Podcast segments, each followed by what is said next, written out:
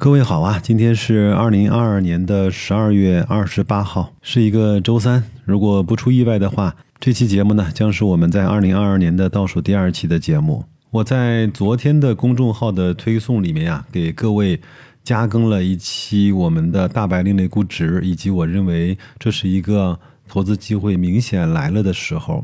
由于发的匆忙，没有录语音，我先把那篇文章呢简短的跟大家分享一下，因为里面有一些内容啊，我是特别想用语音的方式分享给大家。下面是正文哈，无疑，二零二二呢是一个非常糟糕的投资年份，甚至都是一个很痛苦的生活的年份。有一句话叫“别浪费一个危机”，我也提醒大家，别错过这个改变自己财务状况的机会。投资的秘诀其实就四个字：低买高卖。那么你低的时候不买，高的时候卖个毛线啊？那么什么是低，什么是高？我认为基本上都在我们这份大白另类估值里了。迟早你会发现这是个宝贝的。我见过不少视角特别清奇的问题，比如只有这些低估指数吗？某某某指数难道不低估吗？比如哪个最低估？我只买那个行不行？比如低估了还会再下跌吗？不是都低估了吗？为什么还下跌呢？每每碰到这样的问题啊，我都是有点无语啊。这个世界上有几种爱：妈妈式的爱、爸爸式的爱、男女间的爱和兄弟间的爱。各位呢，如果有兴趣，可以去分别一下这几种爱到底有什么样的不同。那我也不知道我给各位的是哪一种。我想只说一句话：少废话，跟着做，看看这份我在大白另类估值里面标红的部分是不是特别的。诱人呢？PB 的百分位都在历史百分位的百分之九、百分之五、百分之三，甚至是百分之零点九五。也就是说，在我们估值表里面，这些标的呀，从市净率的角度来估值的话，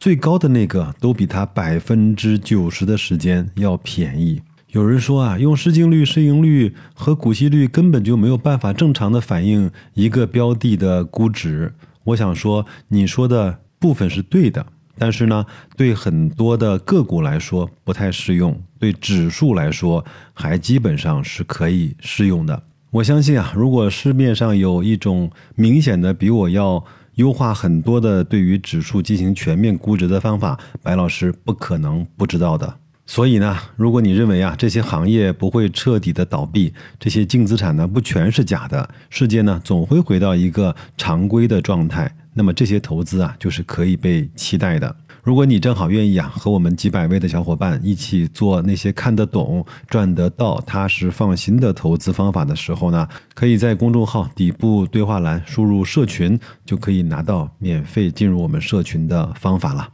这就是我们上一期推送的一些主要内容啊。那么这一期呢，我想给各位聊一个我特别有意思的感受啊，就是我在每一次赚大钱之前啊，都会有相同的这些感受。这些感受呢，主要是以失望、无助、怀疑自己，认为这个世界不再会变好了组成的。上一次有这样的感受呢，还是在二零一二年和一三年左那个时候，当时的市场呢，真的是低迷之极啊。那个时候的我呢，其实还没有形成一套完整的投资的体系，还是以瞎投乱买为主啊。我记得当时的仓位应该是以万科为主。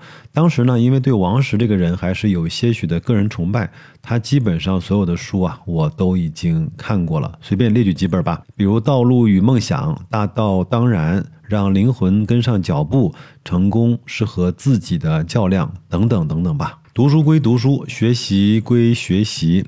然而，对投资呢，并没有什么卵用，日子依旧是这么的难熬，几乎所有的投资方法都失效了。市场上不是谈股色变，而是每每呢，你谈起和股票相关的话题的时候呢，别人都会用那样的眼光看着你，好像你谈及的是一个 BB 机的维修，或者是老母猪的产后护理这样的事情。我呢，在当时一度啊，也对自己的投资理念，甚至是投资的本金的安全性，产生了很大的质疑。买好公司真的能赚钱吗？为什么不用这些钱去简单的买一个房子呢？你是在浪费自己的生命吗？在错误的方向上越努力，会不会错得越远一些呢？可能每一个痴迷于做投资的人啊，都会有比较严重的人格分裂。一方面呢，他又涉猎比较广泛；特别容易会有很多的感受，以及阅读思考之后的才思泉涌。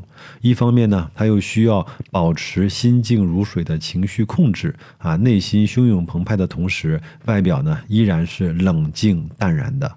因为当年啊，地产呢确实是比较受人关注的。我记得当时万科的股价呢就是在五块六块钱左右，我就边读万科和王石的书，边去呢看周边开盘的一些万科的楼盘，边慢慢的买入万科的股份。但是呢，股价呢就是不涨，一直在十块钱以下徘徊。后来呢，就赶上了二零一五年的牛市了。我大概是在十五六块的时候。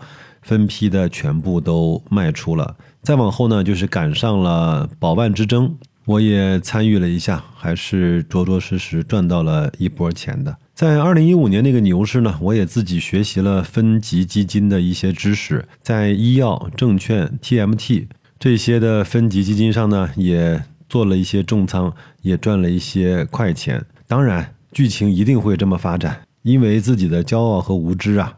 在很多的投资标的上亏过钱，也亏过不少大金额的钱。但是即便是如此呢，整体来看，二零零七和二零一五啊，都是我的投资资产规模上上了台阶的两个阶段，至少呢，都已经过了可以忽略不看的那个金额了。而这次呢，从二零二零年到二零二二年这三年的疫情期间的投资啊，一直是波动起伏的，也有过亏损的金额和比例都比较大的时候了。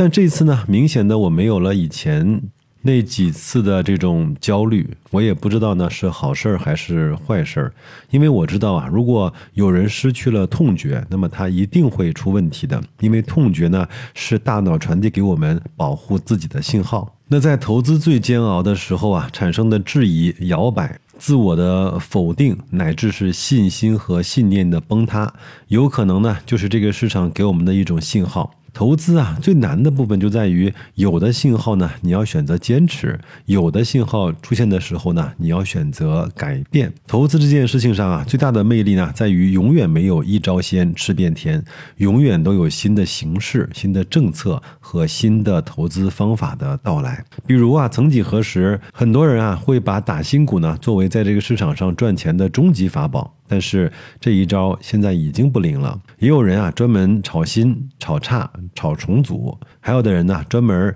把那些低价股的一个一个的买了个遍，期待在下一次牛市的时候至少要获得翻番的回报。也有人啊永远只买蓝筹股、白马股和那些风光正劲的互联网股，告诉自己这些是不会套人的。但是这几年啊各种各样的投资方式啊都被市场啊结结实实的左右打脸。从短期来看，每个人。都选择了自己认为正确的方式来做投资，从长期来看，又只有极少的人啊能够一直的对下去，这就是投资的难处，这也正是投资的魅力，这难道不也是人生的？意义吗？有个人说，我当然知道每一次人生重大的选择，我该选什么。但是呢，我无一例外的选择了那个不太对的，因为那个对的实在是太难了。各位亲爱的听友，你的感受呢？欢迎你在留言区告诉我你的感受。我们一起啊，度过这有意思的二零二二。我们一起期待那个大概率会变得更好的二二零二三年吧。那就这样，工作愉快，投资顺利，